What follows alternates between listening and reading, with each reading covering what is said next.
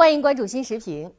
在第二届“一带一路”国际合作高峰论坛开幕式上，习近平主席以海为喻，旗帜鲜明反对保护主义。如果人为阻断江河的流入，再大的海迟早都有干涸的一天。实际上，以大海预言重大问题，在习氏语言中多次出现。在瑞士达沃斯，习近平主席宣誓，中国经济要发展，就要敢于到世界市场的汪洋大海中去游泳。在中国共产党与世界政党高层对话会上，畅想“涓涓细流汇成大海，点点星光点亮银河”的共同发展前景。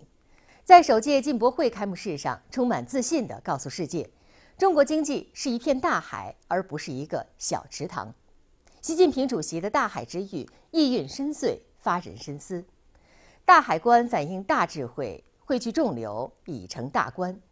在经济全球化的今天，没有与世隔绝的孤岛，国际社会日益成为一个你中有我，我中有你的命运共同体。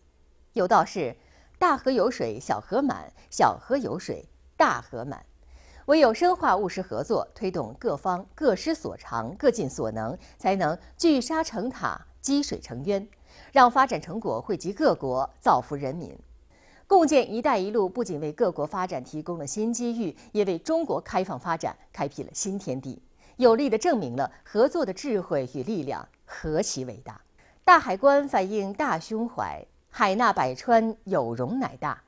自古以来，中国就有着兼济天下的情怀，在改革开放的时代大潮中，走向世界、融入世界，更是一以贯之的前进步伐。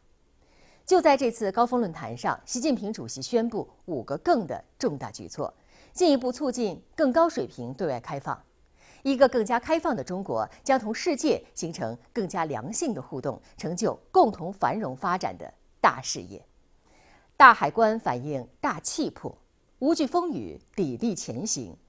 大海有风平浪静之时，也有疯狂宇宙之时。但只要把握历史大势，增强信心和底气，坚定不移发展壮大自己，就可以应对任何惊涛骇浪，始终立于不败之地。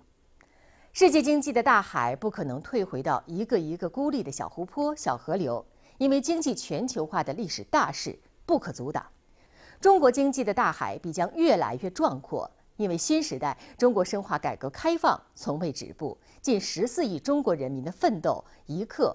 也未松劲，日月之行若出其中，星汉灿烂若出其里，大海依旧在，中国永远在，世界永远在。